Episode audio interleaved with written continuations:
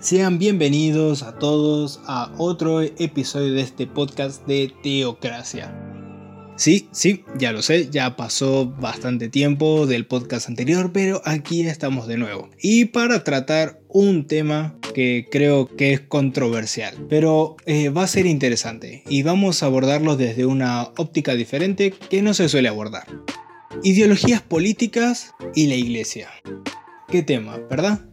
Así que antes de sus comentarios, antes de, lo que vayan a querer decir, esperen, aguarden hasta el final de este, de este episodio. Y voy a partir con la siguiente pregunta. ¿La iglesia debe comulgar, debe mezclarse con ideologías políticas?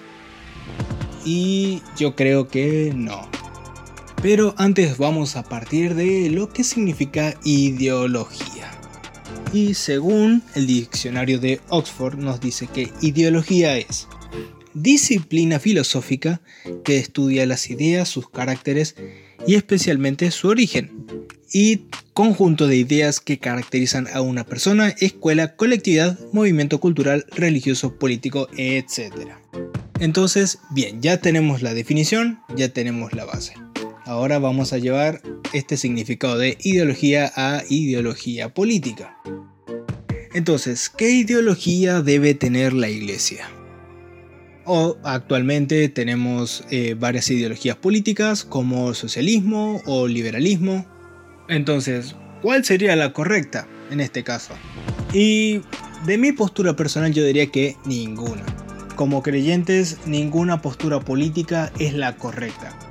Sí podemos encontrar algunas cuestiones con las ideas con las que podamos eh, coincidir pero bueno, eso no debe movernos o movilizarnos, no debe ocupar lugar en, nuestro, en nuestra mente. Como creyentes no podemos, no debemos comulgar con ideas, ideas políticas terrenales. ¿Por qué? Porque justamente son terrenales, son ideas que han tenido eh, personas terrenales de aquí de la Tierra y por ende tienen fallas.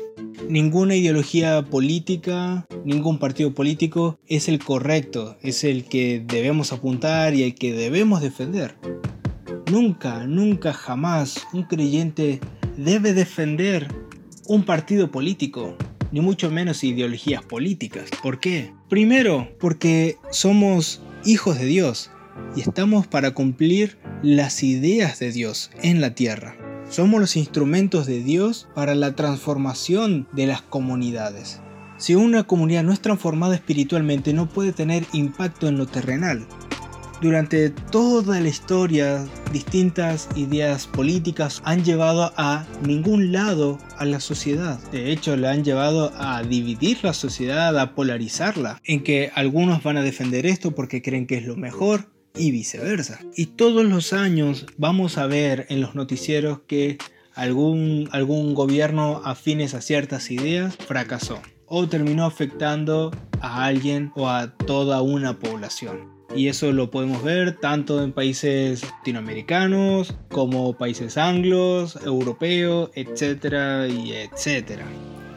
Por eso nuestras ideas deben ser regidas, dirigidas por el Espíritu Santo, para que todo lo que nosotros hagamos como creyentes en la tierra sea conforme a los deseos del corazón de Dios. Porque todo de Él y todo es para Él. Y no estamos para servir a fines humanos. No estamos para servir a ideas o deseos o voluntades de este mundo. Y es aquí yo donde yo voy a hacer una, una crítica, una percepción personal. Alguno puede coincidir conmigo o no. Y no comparto para nada de que algunos líderes de algunas congregaciones afines a ideologías o partidos políticos o políticos. Y lo peor es que lleven a la iglesia a servir a esos deseos o voluntades. Creo que eso es una total herejía entregar a la iglesia en manos de hombres para sus beneficios y a cambio, entre comillas, beneficios para la iglesia. No comparto para nada, porque la iglesia es de Dios y está para servir a Dios en este mundo. no está para servir a políticos, no está para servir a instituciones terrenales. Ahora, si un, líder de alguna congregación es llamado por Dios para servir en las instituciones de este mundo, para glorificar a Dios, eso es muy diferente. Pero cuando ya hay cuestiones humanas de por medio, cuando ya se quiere utilizar a la iglesia para fines políticos, eso sí que yo no lo comparto. Así que si alguno difiere conmigo, eh, discúlpeme, pero la iglesia es de Dios y eso no se puede hacer. La iglesia es una institución fundada por el Hijo de Dios y es quien Dios ha dado el poder y la autoridad para luchar contra las cuestiones espirituales y terrenales de este mundo, no para servirles. Y aquí hablamos tal de lo que dice el título de este podcast, teocracia. O sea, es el gobierno de Dios. Y si como creyentes queremos instituir el gobierno de Dios en las comunidades a fin de que sean libres, prósperas, bendecidas, salvas por la mano poderosa de Dios. No podemos servir a fines de ideologías de hombres. No. Por eso la iglesia no, no puede, no debe comulgar con las ideas terrenales. Y creo que como, como creyentes es importante que tengamos las ideas de Dios, porque son ideas de bien, son perfectas. Voy a leer Romanos 12.2 y voy a leer en una versión que me encanta, que es Palabra de Dios para todos.